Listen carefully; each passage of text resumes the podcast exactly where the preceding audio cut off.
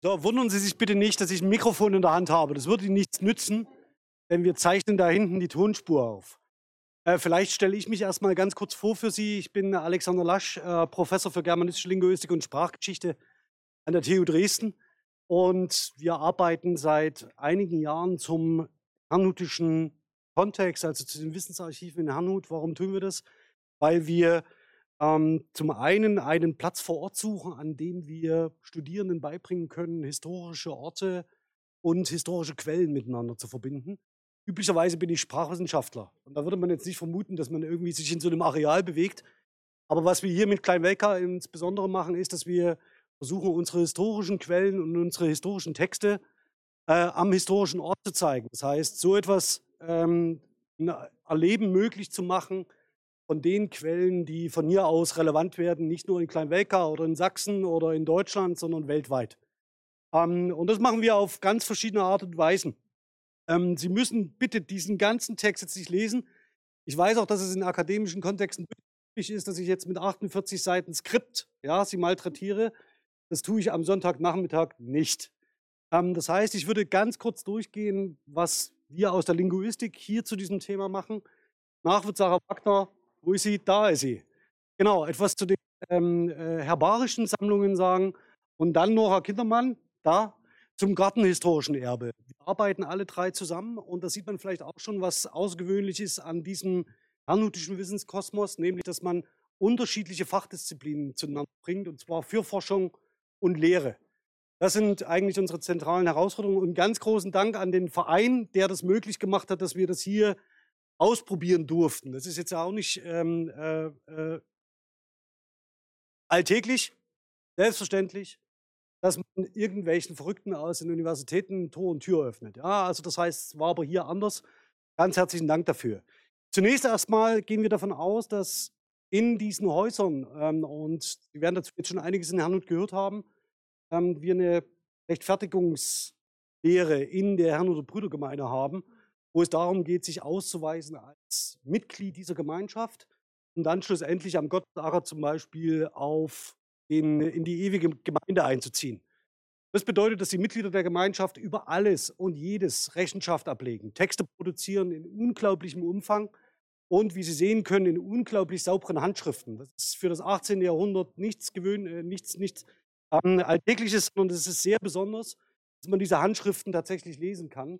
Und Haus, speziell Kleinwelka, ist für uns deswegen interessant, weil hier drüben ja, die sogenannte äh, die Internatsschule für Knaben eingerichtet wird, in der Kinder von Missionaren ähm, zunächst unterrichtet werden, bevor sie dann nach Niesky gehen, dann entweder einen Beruf lernen oder ähm, ans theologische Seminar in Barbie und von dort aus wieder in die Mission. Und wenn man sich das vorstellt, dass die Kinder im Alter zwischen sechs und sieben Jahren von ihren Eltern aus, ich sage jetzt mal Südafrika, weil wir da gerade drüber gesprochen haben, nach Kleinwelka zur Ausbildung geschickt werden. Müssten Sie, können Sie sich vorstellen, ob Sie das mit Ihren Kindern auch so machen würden? Das ist das eine, das besonders ist. Und das zweite ist, dass diese Kinder meistens in die Mission selbst zurückgehen und die Großeltern dann hier in Kleinwelka ihren Ruhestand verbringen, damit sie ihre Enkel kennenlernen. Denn die sind dann mittlerweile drüben wieder in der Internatsschule für die Missionarskinder. Und über all das wird geschrieben, über die Beziehungen, über die Verpflichtungen. Und das ist unser zentraler Punkt. Und diese zentrale Rolle für die Herrnhuter Brüdergemeinde nimmt Kleinwelker über 150 Jahre ein. Das heißt, über 150 Jahre haben wir Familiennetzwerke, Gelehrtennetzwerke, Wissensnetzwerke, die weltweit gespannt sind. Also das heißt, die von hier aus meistens nach Nordamerika, aber auch äh, nach sogenannten Westindien gehen, nach Südafrika, äh, nach Kanada und ins heutige Russland nach Sarepta. Ähm, ein Problem haben wir dabei, nämlich wir haben große handschriftliche Bestände. Das sehen Sie hier. Ähm, diese Handschriften kann heutzutage kaum noch jemand lesen. Sie sind in der deutschen Korrent geschrieben. Und wenn Sie Studierenden Handschriften in Korrent zeigen, das ist eine Herausforderung, der man sich stellen muss. Wir versuchen das jetzt so zu machen. Wer von Ihnen kann noch Korrent lesen? Äh, na, okay. Sie sehen schon, Sie sehen schon, das ist eine Herausforderung. Wir versuchen das so zu machen, dass wir mit Bürgerinnen und Bürgern, die Kurrent lesen können, weil sie zum Beispiel alt genug sind und selber noch geschrieben haben, einen Podcast aufzeichnen. Wir uns diese Handschriften ein und vor sodass man im Selbststudium ähm, sich in das Lesen der Kurrent einüben kann. Und sie alle haben einen Vorteil, sie sprechen Deutsch.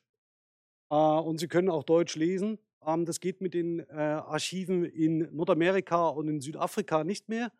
Also dort kann man weder die Deutschkurrent lesen noch Deutsch. Ja, das bedeutet, dass wir die Quellen aus Nordamerika zurückholen nach Deutschland als Digitalisate und dann von hier an, an anfangen, sie zu erschließen und so das breite Wissensnetzwerk aufzubauen. Das, was wir hier gemacht haben, ist ein Trick. Es geht um den Lebenslauf von Johanna Clemens, die ist hier im Haus groß geworden und ähm, hat in, ihren, in ihrer Lebensbeschreibung, also eine ganz typische Textsorte für Herrn Hut, ähm, Georg Heinrich Loskiel erwähnt. Und Georg Heinrich Loskiel war vier Jahre hier, dann in Niesky, dann in Schlesien, dann im Baltikum, dann in den Vereinigten Staaten und ist einer der Gelehrten, die faktisch dieses ganze Netzwerk exemplarisch auf. Das zeige ich Ihnen hier. Ähm, das ist mehr oder weniger der, ähm, aus der Schrift von Georg Heinrich Loskiel ähm, zur Nordamerika-Mission. Ähm, unglaublichen Liebe sind äh, die Missionare, also die handelischen Missionare, an den nordamerikanischen Kontinent gebunden. Ich kann Ihnen auch selber noch nicht sagen, warum. Aber sie beziehen insofern Stellung, als dass sie alle Europäerinnen als weiße Leute bezeichnen, obwohl sie selbst weiß sind. Und das ist eine Distanzierung von ähm, der eigenen eine Hinwendung zu denen, um die es gilt, ähm, die für unsere Texte und auch eine Perspektive Ende des 18. Jahrhunderts, die nicht typisch ist sondern eine Ausnahme. Dass die Mission problematisch ist, dass auch die Brüdergemeinde verstrickt ist in das System der Kolonialmächte, darüber müssen wir überhaupt nicht reden. Aber es geht darum, ein differenziertes Bild zu zeigen und auf der einen Seite das zu erweisen und nicht. Und Loskiel war hier selbst in, in äh, Kleinwelka tätig und hat viele der Schwestern, die im Schwesternhaus gelebt haben, inspiriert. Das nächste, was ich Ihnen zeigen möchte, das wäre jetzt alles gar nicht so spannend, wenn man sagt, okay, wir müssen hier mal nach Kleinwelker kommen und dann erzählt uns der Lasch, wie das gewesen ist. Wir haben uns überlegt, wir bauen das Schwesternhaus Kleinwelker virtuell nach, in einem virtuellen Modell. Ähm, und hängen unsere historischen Quellen genau in diesem Modell ein. Warum tun wir das? Ähm, wir können nicht mit Herrscharen von Studierenden hier dieses Haus gucken. Das hat baupolizeiliche Gründe zum einen und zum anderen ist es einfach unpraktisch, selbst wenn wir eine Stunde nur von hier aus in Dresden lehren. Und die Studierenden, die möglicherweise in Nordamerika sich dafür interessieren, werden in ihrem Leben nicht nach Kleinwelka reisen. Deswegen haben wir das gemacht. Das ist ein weltweit zugängliches 3D-Modell, was nicht öffentlich ist, aber für die akademische Nutzung für Lehr- und Lernkontexte sinnvoll. Ähm, man kann mit diesem Modell alles machen, Bau, äh, äh, Baudenkmalpflegerisch, kann es ausmessen, man kann es nochmal neu nachmodellieren. Und dasselbe, der Zwilling entsteht in den nächsten Tagen und Wochen in, Nos, äh, in äh, Nazareth in Pennsylvania. Also das heißt, dass wir diese virtuellen Modelle auch weltweit vernetzen. Ähm, das ist die große Idee, warum, wenn, wenn man sich vielleicht fragt, was mich als Linguisten an dem ganzen Thema interessiert, ist es so, dass wir in diesen Quellen unglaublich viele Namens- und Ortsnamensnennungen haben, die die familiäre Verstrickung und Vernetzung von Personen weltweit über mehrere Jahrhunderte zeigen. Und nirgendwo ist es so gut dokumentiert wie in hernutischen was mich immer wieder erwundert, äh, immer wieder verwundert. Und so bekommen wir darauf zum Beispiel, dass wir Gelehrten-Netzwerke haben, die in der Architektur maßgeblich sind, die in der Botanik maßgeblich sind, in der Gartenarchitektur maßgeblich sind. Und wir arbeiten gerade an einer deutsch-onondagogischen Grammatik. Sagen Sie vielleicht, was onondagogisch ist? Es ist eine nordirokesische Sprache, von denen es noch einige Sprecherinnen gibt. Mein größter Traum wäre, dass wir, wenn wir diese Grammatik und das Wörterbuch aus dem 18. Jahrhundert erschließen, es mit der indigenen Bevölkerung zusammentun, die noch lebt. Und der persönliche Nutzen ist, ich kann immer in die Vereinigten Staaten. Ja, als, als Germanist, ja, muss man erstmal schaffen. Das ist mein großes Vorbild Wolf Österreicher, das war ein Romanist, der ist äh, immer in die Karibik gefahren, um dort Piratentexte zu betreiben. Und die Karibik, die steht uns noch bevor, genauso wie Südafrika. Ja, schauen Sie sich das Ganze in Ruhe an. Äh, vielleicht ein Hinweis, dieser Barcode verlinkt auf einen Blogartikel.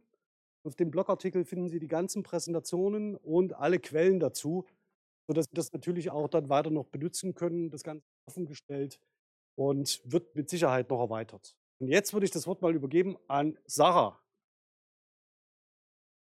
Ja, Dankeschön, Alexander. Funktioniert ganz.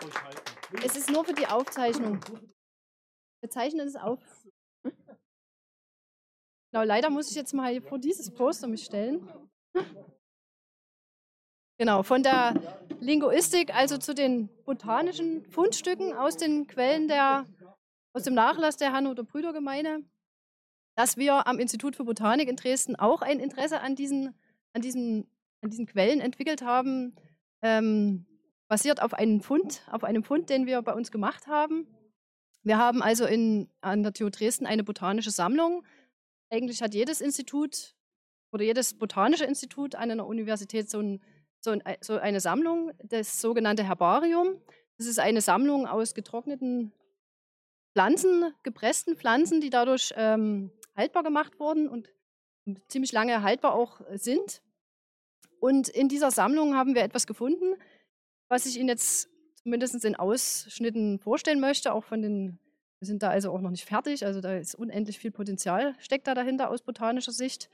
Und damit Sie auch erstmal wissen, was ist das überhaupt ein Herbarium? Manche wissen das, weil sie das in der Schule machen mussten zum Beispiel. Den meisten Schülern sich da auch der Sinn nicht so richtig erschlossen hat. Ähm, für uns als Botaniker ist das aber was sehr Wichtiges. Und da habe ich hier bloß mal eine Kopie dass Sie äh, mal wissen, wie das also heute aussehen würde, ein Herbarbeleg, ein sogenannter. Das ist also ein, eine Kopie jetzt leider nur, aber ein, eine Aufsammlung aus Angola, aus einem ähm, aktuellen Forschungsprojekt.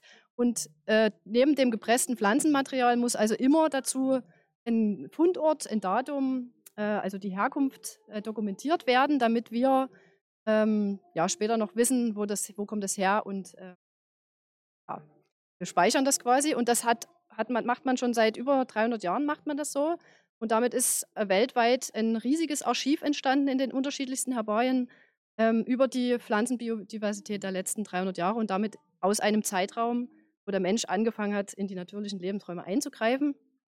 Und ähm, wir haben bei uns etwas gefunden, was als ähm, was quasi als verschollen galt, beziehungsweise niemand äh, davon mehr Kenntnis hatte. Es taucht in verschiedenen ähm, Quellen auf, dass es existiert hat. Aber dass wir es bei uns in Dresden haben, das hat bis vor ungefähr zehn Jahren also niemand gewusst. In unserer Sammlung haben wir ungefähr 500.000 Belege, also solche der Form. Sortiert oder gelagert sind sie so. Relativ historisch noch in alten Schränken, ziemlich dicht gedrängt und wir wissen leider selber noch nicht, was wir dort alles haben. Und vor etwa zehn Jahren hat mein Kollege Dr. Frank Müller, der bei uns die Sammlung leitet, ähm, also was gefunden, auf eine Kiste gefunden und auf der stand drauf aus Herrnhut vor 1809. Und da konnte er aus, als Botaniker erstmal gar nichts damit anfangen. Ist natürlich dann auf die Spur gegangen, weil vor 1809 auf jeden Fall für uns schon ziemlich alte Belege also sind. Und in dieser Kiste waren Pflanzen, ungefähr 1200 ähm, Pflanzenbelege drin, von denen wir hier mal welche abgebildet sehen. Also zum einen den hier, dann der Hintergrund, auch einer und der drüben. Und äh, aus, weil er nicht wusste, wohin er sich wenden soll, hat er also am Völkerkundemuseum in Herrnhut angefragt. Und von dort kam dann die Rückmeldung, dass es sich also vermutlich um eine kleine Sensation handelt, weil er eben, weil wir jetzt, wie wir jetzt wissen, ähm, die Überreste des ehemaligen Naturalienkabinetts aus dem theologischen Seminar in Barbie gefunden haben bei uns. Ähm, und äh, ja, da ging unsere Forschungsarbeit dann im Prinzip los.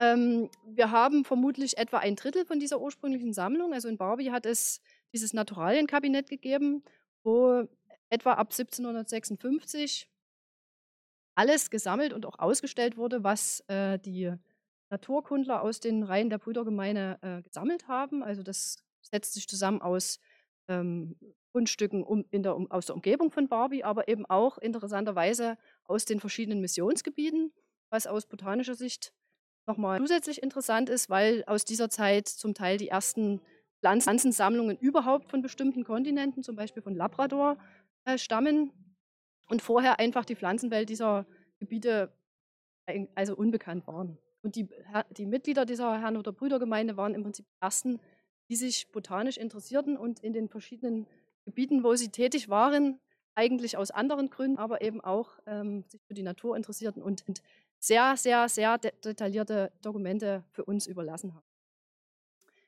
Ähm, da haben wir zum Beispiel, also hier mal im Hintergrund, ähm, ein Leutenblütengewächs. Und interessant ist für uns dort immer natürlich die Pflanze an sich, aber auch was zusätzlich angegeben ist. Viel ist aus dieser Zeit aus, von, von solchen Pflanzenbelegen ähm, nicht leider dokumentiert, auf den Belegen an sich. Aber hier unten kann man, kann man lesen, äh, Punkt in, in, in cultis ad vias ähm, ubique, also das H steht steht für Habitat und im, aus dem Lateinischen übersetzt ist es im Prinzip, ähm, kommt äh, unkultiviert vor, wild wachsend und an Wegen häufig. Quasi eine, es fehlt ein Fundort, also wir wissen nicht, wo es gesammelt wurde. Dann haben wir hier eine Pflanze, die, äh, ähm, das ist eine Bartnelke, kommt in Deutschland nicht wild wachsend vor, sondern ist wirklich kultivi eine kultivierte Pflanze, ursprünglich in Asien verbreitet. Und da steht direkt drauf, in Horto Seminarii, also aus dem Garten des Seminars. Ähm, und dann haben wir noch eine dritte Pflanze, das ist das ähm, Mauergipskraut. Und da finden wir auch einen Fundort, das ist leider hier ganz klein, in den Feldern gegen den Zeitzerbusch. Also hier steht es auch Deutsch drauf, also nicht nur Lateinisch. Und hier haben wir eine wirklich exakte Fundortangabe, mit der wir heute die, die heutige Flora quasi vergleichen. Wir sind vor etwa ähm, aus der Zeit von diesem, das, das ähm, Naturalienkabinett war bis etwa 1809 in Barbie und aus dieser Zeit vor 1809 muss diese Aufsammlung stammen und wir wissen also, damals zu damaliger Zeit hat es diese Pflanze dort gegeben. Im Unterschied zu rein äh, schriftlichen Hinweisen auf Pflanzen in der Zeit ist die, die Existenz dieser Pflanze, dass sie wirklich als Pflanzenmaterial noch vorhanden ist, für uns deshalb wichtig, weil wir nachprüfen können, ob es sich aus heutiger Sicht wirklich um diese Pflanze auch handelt. Denn wenn man jetzt nur ein Schriftstück hat, äh, wo da drin steht, meinetwegen das, das Mauergipskraut, dann kann das äh, alles Mögliche gewesen sein, je nachdem, wer das gesammelt hat, hat er das vielleicht richtig bestimmt oder falsch bestimmt. Deswegen ist für uns diese originale Pflanzenmaterial also wirklich sehr wichtig aus botanischer Sicht, weil wir es eben aus heutiger Sicht nochmal nachbestimmen können und es quasi bestätigen können. Leiter dieses ähm, Naturalienkabinetts in in Barbie war Friedrich Adam Scholler. Das ist quasi eigentlich der äh, Naturkundler der Herrn- oder Brüdergemeinde aus dieser Zeit. Und der hat diese Belege gesammelt in Vorbereitung auf ein botanisches Werk. Das ist hier in der Mitte abgebildet. Das ist die Flora barbiensis. Da hat er seine jahrelangen Arbeiten in einem Buch zusammengefasst, was auch gedruckt wurde zum Glück. Und äh, in diesem Buch finden wir ein bisschen mehr als 1000 Pflanzenarten für, diesen, für die Umgebung von Barbie dokumentiert. Heute sind es auch nicht viel mehr. Also er hat äh, wirklich durch sehr gründliche Arbeit quasi das, was dort an Pflanzen vorhanden ist, damals schon hm, dokumentiert.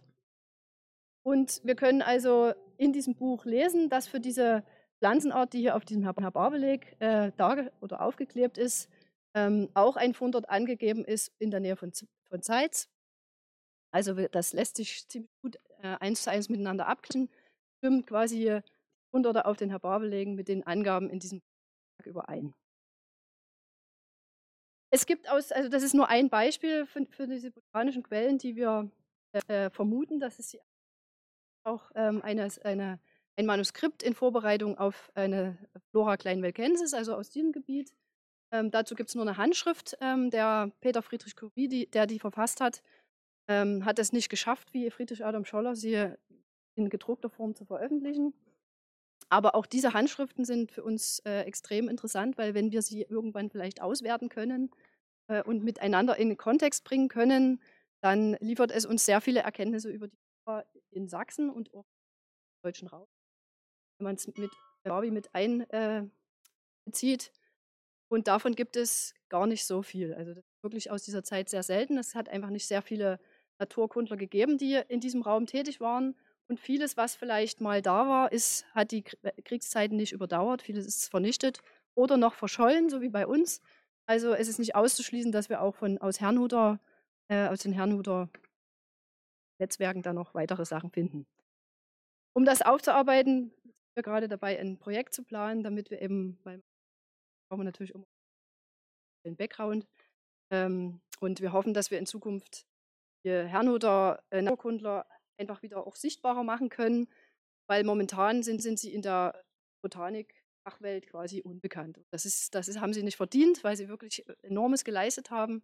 Und das wäre meine Vision, dass man das großen Leistungen nur der Natur.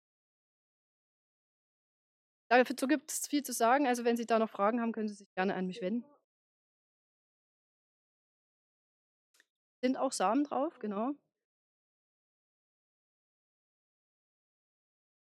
Ist alles möglich. Man kann alles möglich, sind viele Sachen möglich. Man kann sogar versuchen, ob man diese Pflanzen wieder kultivieren kann aus den alten Samen.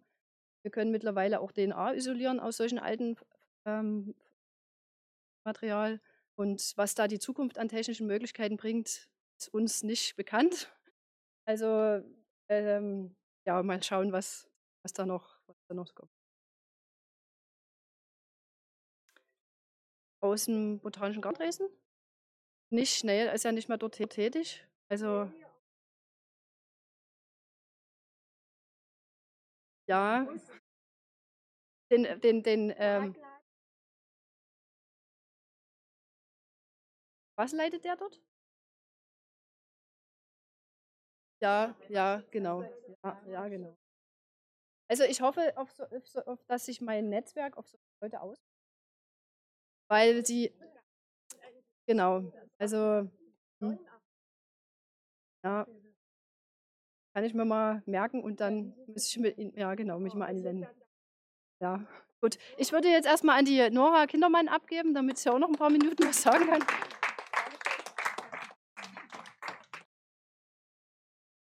Ja, mein Name ist Nora Kindermann. Ich arbeite ebenfalls an der TU Dresden und da am Institut für Landschaftsarchitektur an der Professur Geschichte der Landschaftsarchitektur und Gartendenkmalpflege. Und wir haben uns im letzten Wintersemester mit einigen Studierenden dem gartenhistorischen Erbe von Kleinwelka gewidmet. Und ich freue mich, es sind auch tatsächlich zwei Studierende da, die ähm, da mitgewirkt haben. Wir haben unheimlich viel herausgefunden.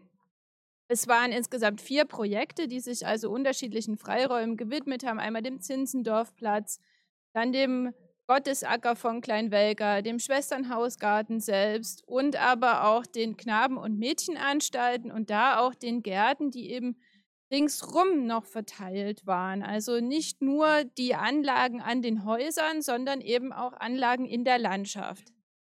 Und Sie können jetzt hier auf dem ersten Poster sehr schön sehen, die verschiedenen Freiräume, die es in Kleinwelka gab. Das ist eine historische Karte. Hier haben Sie mit der Legende dann immer, dass Sie es auch wiederfinden können. Also hier zum Beispiel das Schwesternhaus, hier der Gottesacker und dann auch die Zuordnungen, was ähm, mit welcher Anlage in Korrelation stand.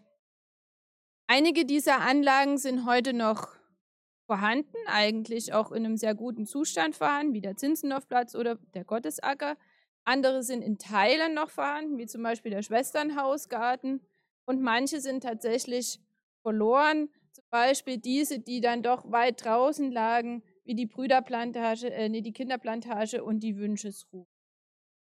Und zu all diesen Anlagen wurde also geforscht, es wurde Bestand aufgenommen, aktuelle Fotos gemacht und es wurde auch in die Archive gegangen um dort zu sehen, was wir denn eigentlich noch herausfinden können über diese Anlagen.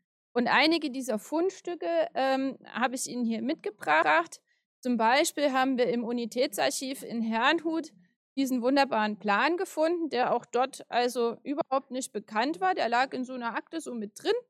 Und ähm, wir haben den rausgeholt und dachten, Mensch, das ist ja toll. Und zwar ist das die Kinderplantage eine der Kinderplantagen und Kinderplantagen waren Sport- und Spielplätze. Also man ist ähm, von Kleinwelka aus dorthin gelaufen, die konnten dort spielen, die konnten sich im Freien betätigen. Es ist auch bekannt, dass die Kinder immer auch gegärtnert haben. Also die Schule, gerade diese Missionsschulen, sollten ja vorbereiten auf das Leben dann in der Mission, sollten Wissen vermitteln, was vor Ort auch weitergegeben werden konnte. Und Sie sehen auch hier wieder eine von diesen wunderbar sehr gut lesbaren Handschriften. Für alle, die es nicht lesen können, haben wir unten drunter die Übersetzung, also ein Transkript, sodass man das ganz gut nachvollziehen kann. Es geht praktisch darum, wie sah diese Kinderplantage aus, wie war sie aufgebaut, was konnte man dort alles finden.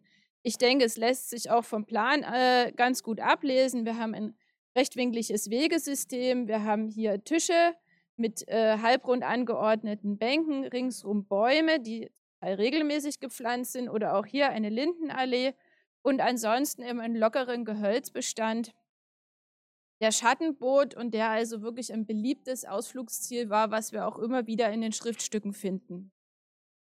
Dann komme ich zum äh, Schwesternhausgarten selbst. Und hier hatten wir den, äh, das Glück in der Deutschen Fotothek, der SLUB, ähm, sehr schöne Schwarz-Weiß-Fotografien zu finden, die unheimlich detailreich sind. Also diese Fotos sind von 1929 und zeigen uns den Eindruck des Gartens, wie er eigentlich seit der Entstehungszeit tradiert ist. Also das konnten wir über Forschung herausfinden, dass dieses rechtwinklige Wegesystem immer Grundlage des Gartens war und er war auch immer ähm, eher zu Nutz, also zum, zum Nutzen für die, für die Küche, für, für ähm, Nahrungsmittelversorgung gedacht. Wir hatten aber natürlich auch ähm, repräsentative Kompartimente, also Kompartimente sind immer diese Abteilungen, wie Sie hier sehen, wobei man da auch das Schöne mit dem Nützlichen verbunden hat. Sie sehen hier unten die Rhabarberstauden, die hier also wunderbar integriert worden sind in diese sehr aufwendige Zierbeetbepflanzung. Das ist jetzt der Blick vom Garten zum Haus, wo Sie vorhin gerade gesessen haben, Kaffee getrunken haben. Und Sie sehen, wir haben also mehrere Kompartimente, insgesamt vier, jeweils eingefasst von einer Buchsbaumhecke und mit wassergebundener Wegedecke die, die Verbindungen. Wenige Bäume, also alles sehr offen, sehr lichtdurchflutet, wie man es eben für einen Küchengarten braucht. Das ist dann der Blick vom Zierstück, also von diesem Standort in die Richtung, hier hinten. Und man sieht, da gab es für die Schwestern einen Spielplatz. Also auch die hatten eine Freieinlage, wo sie gemeinsam spielen konnten, sich im Freien aufhalten konnten. Und dann sowas wie, wie Kegeln oder ja, was man eben so im Freien als Erwachsene gut spielen kann. Hier im Hintergrund sieht man die sogenannte Gethsemane-Laube. Die gibt es also nicht mehr. Das war aber der zentrale Anlaufpunkt aus der Mittelachse. Und ganz hier hinten, so ganz zart, sieht man einen sogenannten Triage-Pavillon. Triage ist Lattenwerk, also etwas ganz ähm, Filigranes. Und von dem können Sie heute noch das Fundament vor Ort entdecken, wenn sie Richtung Gottesacker. Das ist der Blick von der Gethsemane-Laube zum, zum Haus. Und auch hier kann man eben wieder gut erkennen, Küchenbeet, freier Spielplatz und dann hier vorne wäre das Zierstück. Das nächste Poster ähm, ähm, widmet sich der Knabenanstalt. Und hier ist es so, dass wir Ihnen einfach mal zeigen wollten, wie wir durch den Bildervergleich zu Erkenntnissen gewinnen können. Wir haben von vielen Objekten ähm, historische Fotos, die auch aus unterschiedlichen Zeitschnitten stammen. Und diese können uns dann wieder für die einzelnen Phasen Erkenntnisse geben. Das ist jetzt also dreimal die Ansicht der Knabenanstalt von, also die Rückfront der Knabenanstalt. Und man kann halt sehr gut erkennen, hier diesen ähm, diesen Höl dieses hölzerne Gebäude, was hier auch wieder auftaucht. Hier ist es schon weg. Wir haben immer die Mauern und dann kommt auf einmal hier der Schwimmteich dazu. Also wir können durch den Bildervergleich, durch die Akten und durch das, was wir im Bestand heute finden, können wir sehr gut die Geschichte ähm, rekonstruieren und können uns auch ähm, überlegen, in welcher Phase sah der Garten wie aus, wie hat er sich weiterentwickelt, was stammt also ganz vom Anfang, was kam später dazu, was sind ganz neue Zutaten, sodass wir diese Anlagengenese, also diese Entwicklungsgeschichte des Gartens, wunderbar aufstricken können. Die Herrnhuter Brüder und Schwestern und auch die Mädchen und Knaben waren viel unterwegs. Also nicht nur in der Mission, sondern auch hier vor Ort gab es viele Aktivitäten, die auch schriftlich niedergehalten wurden. Und so waren sie zum Beispiel regelmäßig spazieren.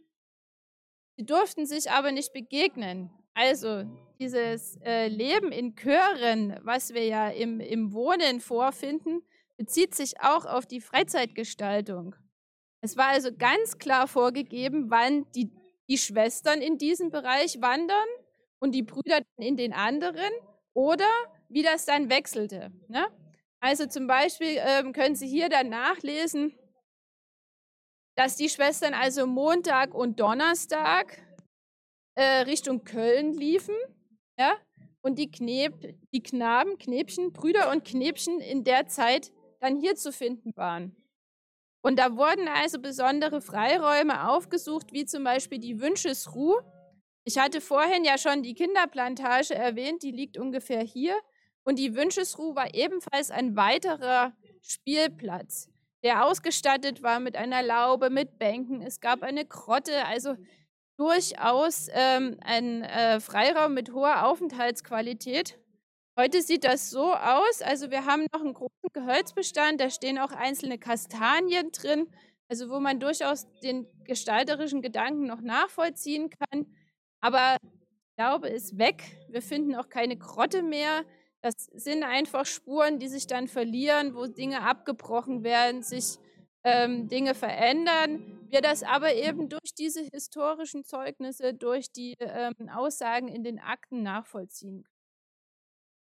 Und das letzte Poster widmet sich dem Gottesacker in Kleinwelker und ähm, zeigt noch einmal sehr schön, wie wir diese historische Entwicklung betrachten. Also äh, 1756 wurde hier auf dem äh, Gottesacker der erste äh, Mensch bestattet, Nils Randrup. Und da war das eine Wiese im Birkenbusch. Ein Jahr später haben wir den ersten Plan. Und der zeigt sehr schön dieses hier in der Mitte ist sowas, ne? Das ist das Grab von dem Nils Randrup und ringsrum ist so ein typischer Herrnhuter Gottesacker entstanden. Quadratisch, Kompartimente abgeteilt mit diesen Nischen außen. Genauso sieht das in Herrnhut zu der Zeit. Und dann wächst das Ganze. Und Sie haben hier praktisch immer ähm, mit dem Rot die vorhergehende Phase drin, sodass Sie sehr gut nachvollziehen können, wie der, wie der Gottesacker wächst, wie er sich erweitert. In der Zusammenschau auch nochmal hier, also die Keimzelle an dieser Stelle. Und dann wächst das Ganze immer weiter. Auch ähm, hier ist das alles eben noch in einem ebenen Gelände und dann kommt so eine Terrassierung in das Gelände rein. Sie können sich das ja dann auch noch Zeit und Lust haben, gerne vor Ort angucken. Ähm, der Gottesacker ist ja gleich hier um die Ecke. Genau. Was ich Ihnen mit diesen Postern vermitteln wollte, ist, dass wir also ähm, gerade für die gartenhistorische Forschung auch in den Herrnhuter Archiven eine große Fundgrube. Wir haben ähm, Stiche, wir haben Gemälde, wir haben äh, Archivalien, also ähm, Schriftstücke, aus unterschiedlichsten Dingen. Also wir können zum Beispiel Gärtner nachvollziehen. Wir können ähm, in Pachtverträgen Bepflanzungen nachvollziehen. Wir haben eine unheimliche Bandbreite in der Überlieferung, sodass wir wirklich für diese Gärten hier ein sehr gutes Bild ähm, ermitteln können, wie diese ausgesehen haben, wie sie sich über die Jahrhunderte verändert haben und was von den Dingen, die wir heute vorfinden, historisch ist und in welche Zeitphase es Genau. Und ähm, das wollen wir also nicht nur für Kleinwecker machen, sondern ähm, wir haben auch in Herrnhut schon einige Anlagen erforscht worden. Und der nächste Fokus geht dann Richtung Niski, dass wir dort jetzt erstmal mit dem Pädagogium weitermachen. Also gucken, war die ähm, Lehre aufgestellt, also was wurde an gärtnerischem Wissen vermittelt, was haben die Leute mitgenommen, wie wurde dort gegärtnert, wie war es im Lehrplan verankert und auch die Gärten dort. Niski hat auch ein äh, großes äh, Erbe an, an äh, Herrnhut Anlagen, dass wir auch die Anlagen dort erforschen. Vielen Dank.